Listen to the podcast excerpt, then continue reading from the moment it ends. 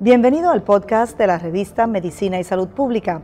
Escuche los avances más relevantes para la medicina en Puerto Rico y el mundo.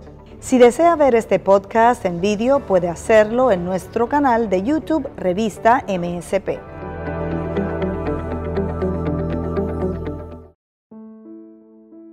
Esclerosis tuberosa la esclerosis tuberosa o complejo de esclerosis tuberosa es una de las enfermedades raras e incurables poco conocidas. Se estima que esta patología afecta a uno de cada 6.000 nacidos vivos en el mundo, siendo considerada la primera causa genética de la epilepsia y el autismo.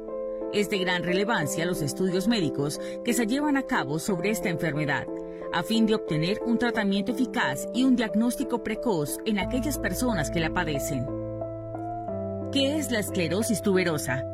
La esclerosis tuberosa o complejo de esclerosis tuberosa CET es un trastorno genético que genera la formación de tumores no cancerígenos o benignos en órganos vitales, tales como cerebro, ojos, riñones, corazón, pulmones y en la piel.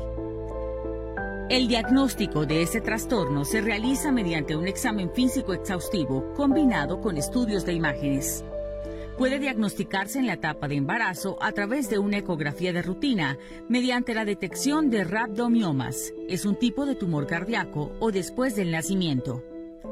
Esta enfermedad presenta los siguientes síntomas, los cuales pueden variar en cada persona, de acuerdo a la ubicación de los tumores y la gravedad de la enfermedad.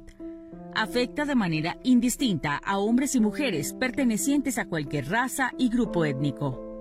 Anomalías cutáneas, manchas, piel engrosada y lisa, bultos rojizos debajo alrededor de las uñas, tumores faciales semejantes al acné, anomalías en los ojos, tumores no cancerosos con aspectos de manchas blancas en la retina, convulsiones, debido a los tumores en el cerebro asociados con convulsiones, problemas de conducta, hiperactividad, agresión, desadaptación social, lesiones autoinfligidas problemas renales, crecimiento de tumores no cancerosos en los riñones, problemas cardíacos, aparición de tumores en el corazón, problemas pulmonares, formación de tumores pulmonares benignos que pueden causar tos o falta de aire, discapacidades cognitivas asociadas con discapacidad intelectual o dificultades en el aprendizaje.